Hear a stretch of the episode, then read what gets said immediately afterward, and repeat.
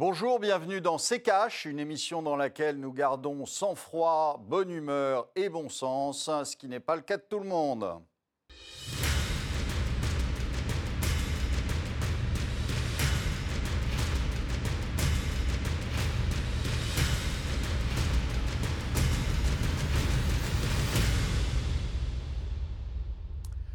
Bonjour, aujourd'hui nous allons parler du revenu universel. Bonjour Estelle. Bonjour Olivier, bonjour à tous, bienvenue dans Cash. C'était une proposition de Benoît Hamon en 2017 lors de sa candidature à la présidentielle instaurer un revenu universel. La crise sanitaire actuelle semble avoir euh, rouvert ce débat. L'Assemblée nationale s'est d'ailleurs euh, prononcée fin novembre en faveur de l'ouverture d'un débat national sur un mécanisme de revenu minimum universel auquel tout le monde aurait le droit. Est-ce une bonne idée? Quelles pistes pourraient être euh, envisagées On va en parler dans cette émission avec vous, bien sûr, Olivier, et puis avec Dany Landé, économiste et membre des économistes atterrés. Ils sont 24, 24 présidents socialistes de département et ils demandent dès aujourd'hui la création euh, d'un revenu de base pour pallier les effets de la crise sanitaire. Dans une lettre ouverte aux parlementaires, ils demandent des actes plutôt qu'un débat. Alors qu'est-ce que l'on entend euh, par revenu euh, universel et quelle forme pourrait-il prendre? Le point avec le tiroir cash d'Antoine Vassas. C'était la pierre angulaire du programme du candidat Benoît Hamon en 2017. On le pensait oublié, disparu des radars, et pourtant la pandémie le ramène sur le devant de la scène. Le revenu universel ou revenu de base consisterait à verser une même somme d'argent à tous les Français, sans prendre en compte les besoins ou les ressources, sans aucune contrepartie. Il faut dire que les chiffres sur la précarité donnent froid dans le dos. 9,3 millions de Français vivant sous le seuil de pauvreté et potentiellement 1 million supplémentaire à cause de la crise liée à la pandémie. Mais le RSA ou les autres prestations, me direz-vous? Ça existe déjà, il y en a des aides dans notre pays. Eh bien oui, mais en France, toucher certaines prestations sociales est parfois un calvaire bureaucratique entre une montagne de paperasse et un défaut d'information sur le sujet. C'est bien simple, on estime qu'en France, près d'un tiers des personnes les plus démunies n'ont pas recours aux aides auxquelles ils ont légalement droit, parfois simplement parce qu'ils ne savent pas qu'elles existent ou ne savent pas comment y accéder. Bref, le revenu universel simplifierait tout ce pataquès. Reste le coût qui risque d'être salé. Aujourd'hui, déjà 30% du PIB irait dans les prestations sociales. Alors, imaginez avec le revenu universel. En Finlande, en tout cas, l'expérience a été tentée en 2017. 2000 chômeurs avaient reçu 560 euros chaque mois sans contrepartie, cumulable avec les allocations familiales et leurs revenus s'ils trouvaient un travail. Bilan de l'expérience, une amélioration du bien-être, mais aucun effet sur l'emploi. Olivier, le revenu universel, utopie ou vraie solution face à la crise? Euh, non, vraie bêtise. Euh, comme d'habitude, je dirais, mais vraie bêtise, euh, c'est même pas tellement une bêtise. Je pense que c'est une, une forme de, de soviétisation de l'économie. C'est-à-dire que vous dépendrez entièrement de l'État. alors, ça a l'air comme ça sympathique parce que on se dit ah bah oui finalement on va donner de l'argent à tout le monde donc euh, mais si vous regardez ce qu'il y a derrière comme intention, c'est quand même beaucoup moins joli que euh, la présentation qu'on en fait. C'est-à-dire, quelles intentions euh, il y a derrière? Ben, C'est simplement que à partir du moment où on rémunère tout le monde et on prend la place d'un travail rémunéré, donc je vous dis, on, on soviétise l'économie. C'est l'État qui vous verse votre salaire, en gros. Euh, et à ce moment-là, ça veut dire quoi? Ben, Ça veut dire que vous dépendez euh, de la bonne volonté de l'État. Euh, donc vous êtes à son service et, il en fera ce qu'il voudra. C'est-à-dire qu'il pourra vous couper à tout moment ou maintenir sous pression le, revenu en question. Euh, croyez-moi, vous allez avoir des entreprises qui vont en profiter pour baisser évidemment les salaires. Euh, donc, euh, puisque vous toucherez une autre partie par, par l'État. Donc là, ça tombe bien, hein. on a le Covid, donc on sait qu'on va avoir des millions de chômeurs et, et on arrive et on, on, arrive avec cette solution qui est de dire ben on va, euh, on va vous payer. Mais ce qui m'inquiète, c'est la contrepartie, tout ça. Mmh. Et donc, euh, euh, c'est toujours, des, toujours quelque chose qu'il faut, qu'il faut essayer d'envisager, si vous voulez. Il n'y a, rien de, a rien de gratuit dans ce bas monde, malheureusement. Et donc, il faut se dire que s'ils font ça, si maintenant ils en profitent pour regarder cette option-là, c'est qu'ils ont une idée derrière la tête. Et, et l'idée derrière la tête, ce n'est pas votre bonheur. Merci Olivier. On va revenir sur vos propos dans la deuxième partie de cette émission. Et cette semaine, nous sommes en liaison avec Dany Lang. Bonjour Dany Lang, vous êtes économiste et membre des économistes atterrés. Merci d'avoir accepté notre invitation et bienvenue dans ces caches. Bonjour, merci. Alors, euh, Lang, vous avez entendu euh, les propos euh, d'Olivier euh, en première partie. Olivier qui parlait notamment de soviétisation. vous, quelle est d'abord une réaction à ces propos? Alors, je suis d'accord, euh, et les économistes atterrés en général euh, sont très divers, mais ils sont d'accord pour être opposés au revenu universel. Euh, par contre, dire que c'est de la soviétisation me paraît, me paraît un peu déplacé. non, il ne s'agit pas de soviétiser l'économie. Le revenu universel est une idée qui a été avancée pour la première fois par euh, Milton Friedman, qui était tout sauf un économiste soviétique, qui était quelqu'un de, libéral.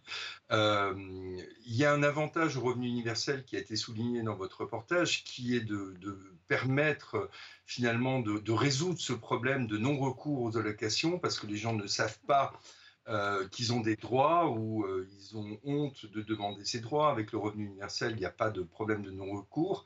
Le, problème du revenu universel, c'est euh, effectivement, il y aura une contrepartie.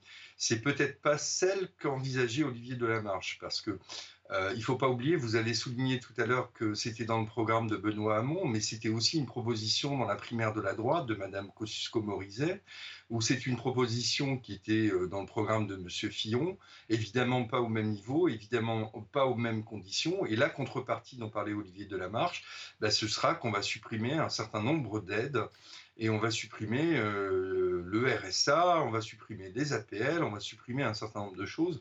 Euh, la contrepartie, ça risque d'être ça. Et donc, euh, c'est extrêmement dangereux parce que finalement, les 9,2 millions de pauvres qu'on a dans ce pays vont être encore plus pauvres on parle donc d'un tiers des personnes les plus démunies qui n'auraient pas recours aux, aides euh, auxquelles ils ont droit. Est-ce que euh, remplacer finalement ces aides-là, comme le RSA par exemple, par un revenu universel, est-ce que ça permettrait pas de simplifier, euh, de simplifier les choses finalement? À, mon avis, c'est le seul bon argument pour le revenu universel. Euh, et dans la balance, il y a tous les autres, c'est-à-dire la suppression de toutes les autres allocations. Il y a aussi les effets inflationnistes euh, sur les loyers d'une telle mesure. Hein. On a vu que quand les APL ont été créés en France, les propriétaires en ont profité pour euh, augmenter les, les loyers. il y a, si on fait un revenu universel en plus sans supprimer les autres euh, allocations sociales, ça coûtait à peu près 450 milliards d'euros. C'est quand même euh, considérable. Donc, euh, personnellement, comme tous les atterrés, pour les raisons que j'ai évoquées, je suis opposé au, revenu universel. je pense que c'est une idée séduisante sur le papier. Ça résout le problème du non-recours, mais ça ne résout pas le problème de l'inflation. Et puis, ça coûte extrêmement cher par rapport à d'autres mesures, comme par exemple l'emploi garanti. Euh, dont on parlera peut-être tout à l'heure. Olivier, une réaction? Mais eh je suis aussi atterré que les économistes atterrés euh, là-dessus, euh, sur cette proposition. C'est, non, mais c'est si c'est si c'est remplacer un certain nombre de, de, mesures qui existent déjà et les remplacer par une mesure plus simple qui permettrait à, beaucoup d'avoir accès. Les hein, qui l'ont d'avoir accès à, ces, à, ces, euh, euh, à cet argent, très bien. Mais le problème, c'est que ce n'est pas ça le revenu universel qu'on est en train d'essayer de nous vendre. Le revenu universel qu'on est en train d'essayer de nous vendre, ce n'est pas juste un remplacement de plusieurs mesures en, une seule. C'est euh, donner de l'argent à absolument tout le monde, si j'ai bien compris. sur, le, sur le principe, sur le principe, euh, moi, ça me gêne aussi parce qu'on donnerait la même somme à un SDF et puis à M. Pinault ou à M. Bernard Arnault qui n'ont pas vraiment besoin qu'on leur verse euh, un revenu universel. Euh, l'idée du revenu universel, au départ, philosophiquement, est, assez séduisante, il faut le reconnaître. C'est reconnaître que parce qu'on est humain, on a des besoins et qu'il faut les couvrir socialement. le, problème, c'est qu'économiquement, ça coûte extrêmement cher et je ne suis pas sûr de l'efficacité de cette mesure. Aujourd'hui, on a en France un dispositif qui s'appelle Territoire zéro chômeur. Ça coûte pas très cher, ça permet aux gens d'avoir un emploi payé au salaire minimum et ça leur permet de se réintégrer dans la société. Et ça n'a pas l'effet inflationniste qu'aurait un, revenu universel. Cette piste-là, qui est une piste d'emploi garantie, me paraît extrêmement plus intéressante. Et puis, il ne faut pas oublier une chose, reconnaître euh, qu'il faut un revenu universel, c'est aussi reconnaître qu'on renonce au plein emploi. Or, euh, moi, en tant que keynésien, je n'ai jamais renoncé à l'idée qu'on peut atteindre le plein emploi dans une société démocratique et une société libre. Euh, Daniel Lang, dans la mesure où l'on adopte euh, ce, revenu euh, universel, donc il faudrait le conditionner. Et quel serait, selon vous, le montant idéal? Je crois que Benoît Hamon a avancé l'idée de 750 euros. Le conditionner, non, puisque un revenu universel, par définition, n'est pas conditionné. Le, le problème, c'est de savoir si ça vient s'ajouter aux prestations existantes ou si ça vient s'y substituer, si ça vient s'y ajouter. Euh, vous avez donné quelques chiffres tout à l'heure. Moi, l'estimation que j'avais, c'est 450 euh, milliards en plus, sachant que le PIB français est à peu près de 2000 milliards. Donc c'est quand, même, euh, quand même assez stratosphérique par rapport à l'emploi garanti ou par rapport à territoire zéro chômeur qui coûte beaucoup, beaucoup moins cher que cette mesure et qui, puis en même temps, permet un accès à l'emploi. Les, personnes qui proposent le revenu universel oublient aussi un aspect important, c'est que l'emploi certes, c'est une forme d'aliénation, mais en même temps, c'est une forme, ça redonne la dignité aux personnes. Alors que si on vous donne 400, euh, 500 euros en vous disant euh, taisez-vous, ou même 750 euros, maintenant soyez content, euh, cet aspect-là d'intégration sociale qui est lié aux emplois disparaît complètement dans le cadre du revenu universel. Mmh Olivier, ne faudrait-il pas plutôt pencher vers une revalorisation des prestations sociales, par exemple?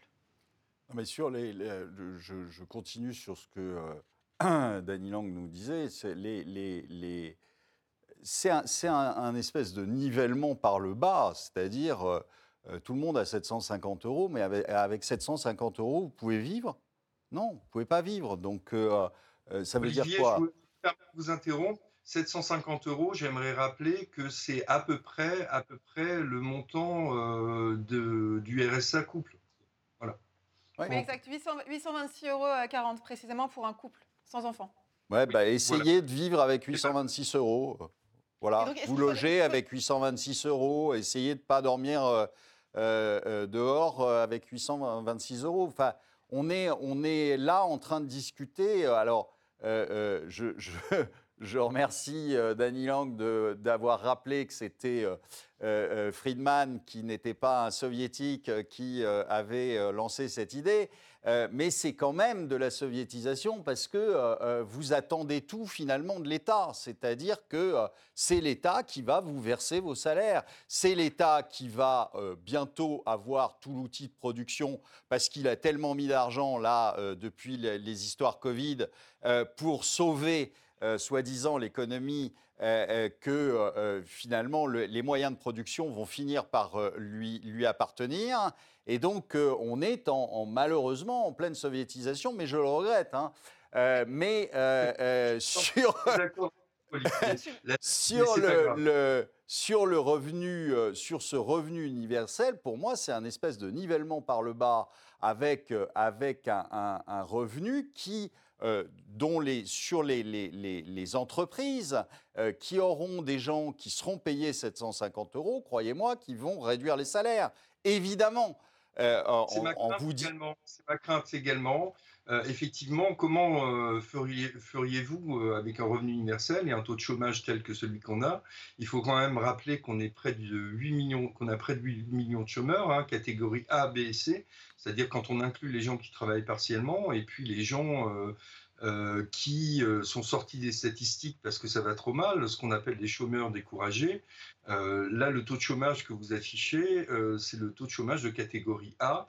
euh, il faut rappeler qu'on a tous ces chômeurs, donc euh, effectivement, euh, le, leur donner simplement 750 balles, bah, ça me paraît vraiment une mauvaise, une mauvaise idée. Et à mon avis, il faut laisser le privé faire son boulot pour les, les emplois qu'il peut assurer, laisser le public faire son travail pour les emplois qu'il peut assurer, et pour tous les chômeurs, eh bien leur proposer un emploi payé par l'État, mais décidé localement. C'est beaucoup moins cher c'est beaucoup plus efficace et puis ça permet aux personnes de, retrouver une dignité et de retrouver un accès à l'emploi. Messieurs, avant de poursuivre, on va marquer une courte pause, on revient dans un instant.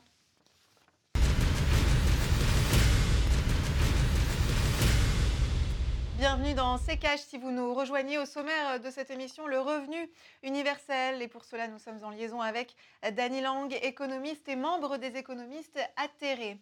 Alors, juste avant euh, la coupure pub, Olivier, notamment, vous nous parliez euh, de soviétisation. Pour autant, ce revenu universel, il n'a pas vocation à, remplacer l'emploi, puisque certains avancent même euh, qu'il pourrait être cumulé avec un salaire cumuler avec un salaire, euh, qu'est-ce que ça va permettre? Ça va permettre ce que je vous disais, c'est-à-dire que euh, vous allez avoir des entreprises qui vont vous dire, OK, vous touchez 700 euros de l'État, donc euh, moi, je ne vais pas vous payer les 2000 euros que je voulais vous payer, je vais vous en payer que 1300. Hein, donc ça va permettre aux entreprises de baisser les salaires, ça c'est une évidence.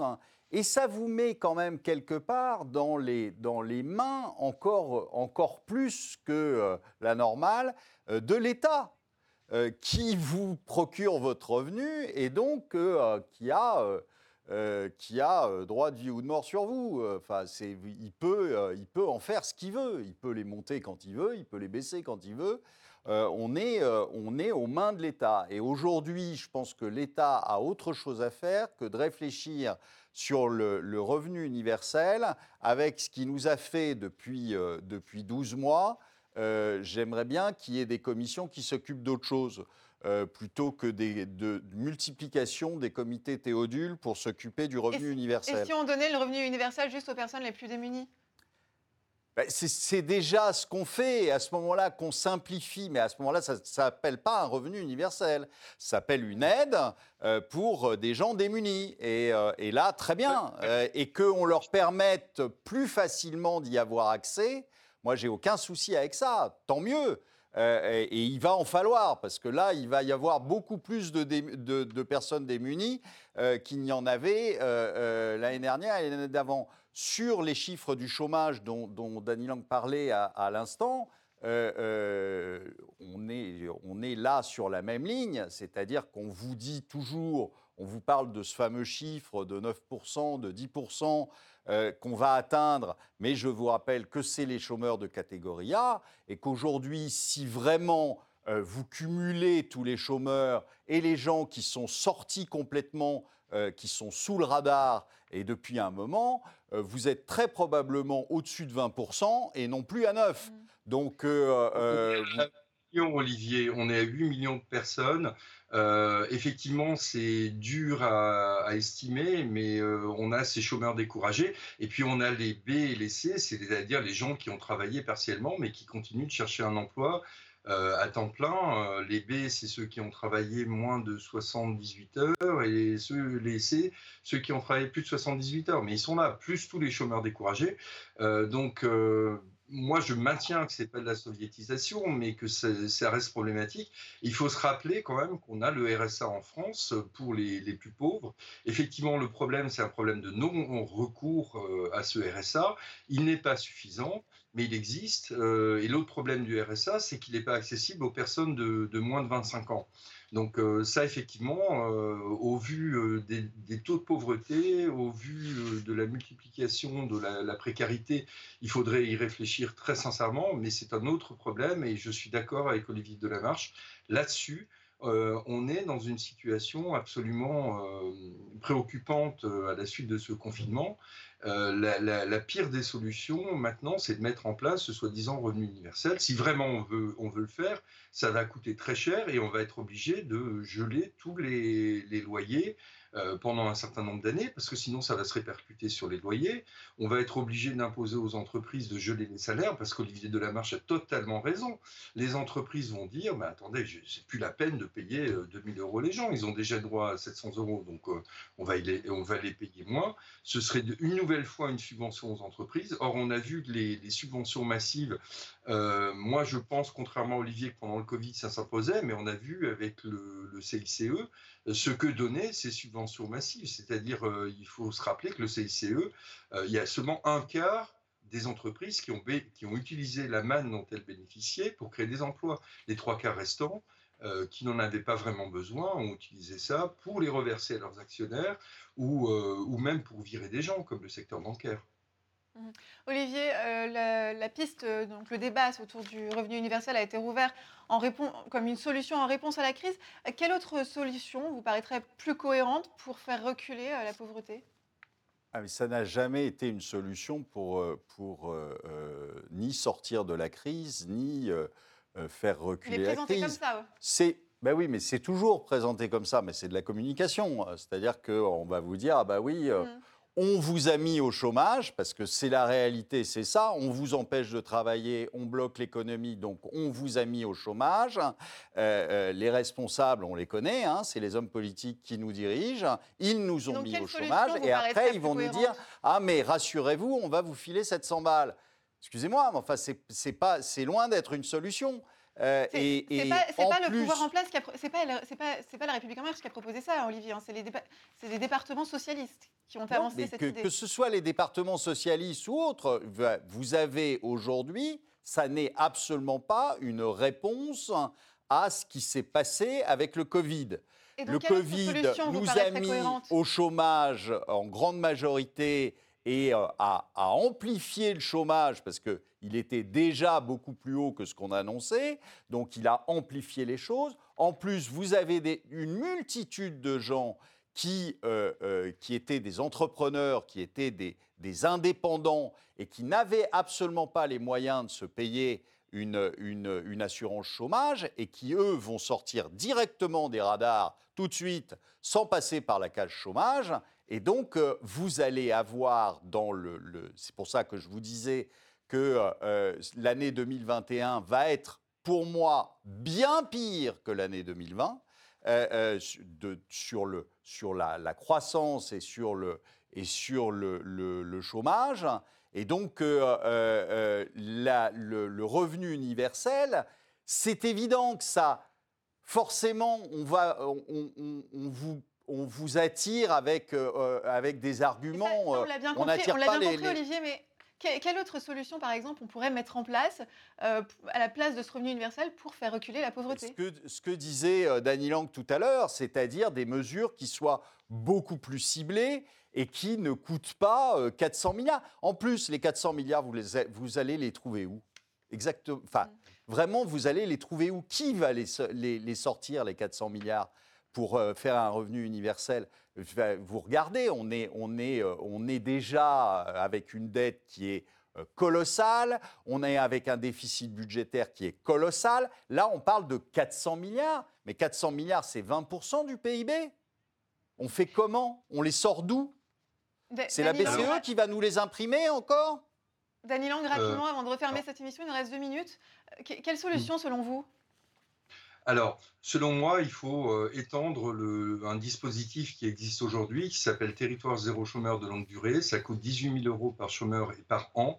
Donc, c'est euh, assez raisonnable.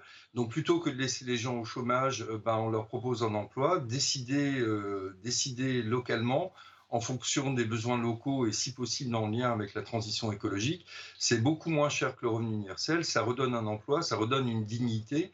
L'Assemblée nationale, pour l'instant, on a 10 territoires de cette sorte et c'est réservé aux chômeurs de, long, long terme. Euh, d'après moi, il faudrait l'étendre. L'Assemblée nationale a, voté l'extension à 50 territoires. D'après moi, il faudrait l'étendre à, l'ensemble du territoire national Donc on ferait quelque chose qui ressemblerait à ce qui a été fait par les États-Unis euh, pendant la Grande Dépression des années 30. Euh, ça existe dans beaucoup d'autres pays comme l'Inde, l'Éthiopie, c'est expérimenté en Autriche. Donc on, redonne du travail à, ces personnes-là qui en ont le, le, plus besoin, et puis elles peuvent partir quand elles veulent, soit dans le privé, soit dans le public. Donc on leur remet le pied à l'étrier. Euh, juste pour terminer, j'aimerais signaler un ouvrage des atterrés sur le, revenu universel qui s'appelle Faut-il un revenu universel? C'est des atterrés de la Fondation Copernic. Je ne suis pas l'un des auteurs, mais c'est un ouvrage qui reprend les arguments qu'on a pu développer dans cette émission et bien d'autres encore. Merci. Merci beaucoup, euh, Daniel Lang, d'avoir été parmi nous dans cette émission. Je rappelle que vous êtes économiste et membre donc des économistes atterrés. Olivier, nous, on continue avec les questions cash. Et on commence tout de suite avec la question de Nicolas Imbert. Bonjour Olivier, quelles seraient pour vous les solutions à mettre en œuvre pour sortir du système des réserves fractionnaires, convertibilité avec un panier de matières premières Il en est assez d'un point de vue économique et démocratique des dettes pléthoriques. Euh, alors, je pense que malheureusement, on n'est pas sorti de ce système des dettes pléthoriques euh, et on l'a bien vu là avec la dernière phase avec le Covid. On ne fonctionne plus que là-dessus et c'est général, c'est-à-dire c'est mondial. Mais bien sûr qu'une monnaie basée euh, sur de l'or ou sur un panier d'or, d'argent, de platine, de ce qu'on veut, serait le, le, règlement du problème de cette dette qui est de plus en plus inimaginable. Deuxième et dernière question, Olivier, celle de Jack78. Olivier, quelles solutions concrètes face à la multiplication des plans sociaux et comment éviter les délocalisations déguisées? Alors, contre les plans sociaux, bah, il, y a, quelque chose d'assez facile. Euh, c'est laisser euh, les entreprises rouvrir, parce que c'est les entreprises qui créent l'emploi. Donc, euh, euh, si vous les fermez, il ne faut pas s'étonner qu'elles licencient. Alors, la dernière émission, on en a, on en a parlé, c'est-à-dire que le Covid a bon dos. Le Covid sert de prétexte à des entreprises qui voulaient euh, dégraisser à le faire. Et à le faire en disant, ben non, euh, comprenez, là, avec la situation dans laquelle on est, euh, et je vous ai dit, ça n'est pas fini parce que le premier trimestre et le deuxième trimestre 2021, ça va être encore pire. Alors, comment, euh, comment l'empêcher? Mais c'est ce que je vous ai dit aussi dans la, dans la dernière émission, c'est-à-dire que si vous ne créez pas les conditions pour que les entreprises reviennent, c'est-à-dire si vous ne changez pas ce qui les a fait partir finalement, eh bien, euh, euh, euh, vous allez continuer à avoir ce, genre de choses. Mmh. Aujourd'hui, aucun, finalement, aucun jeune ne reste en France. Ils vont tous faire leurs études à l'étranger, ceux qui ont un, cerveau. Donc, malheureusement, si vous voulez, la, main-d'œuvre disparaît, le savoir-faire disparaît. Et donc, ça va être de plus en plus difficile de faire revenir les entreprises sur le sol français. Merci beaucoup euh, Olivier, c'est la fin de cette émission. Merci de l'avoir suivi. Euh, prochain rendez-vous euh, la semaine prochaine. En attendant, vous pouvez poser, continuer de poser toutes vos questions à Olivier sur les réseaux sociaux avec le hashtag RTCash ou en commentaire des vidéos. Et pour voir ou revoir nos précédents numéros, rendez-vous sur notre site internet à l'adresse rtfrance.tv. Olivier, votre dernier mot Alors, Mon dernier mot, ça va être ma petite liste au Père Noël. on a trouvé très vite un vaccin contre le le Covid, est-ce qu'on pourrait trouver un vaccin contre la corruption et la bêtise? Parce que je pense que ça peut être utile.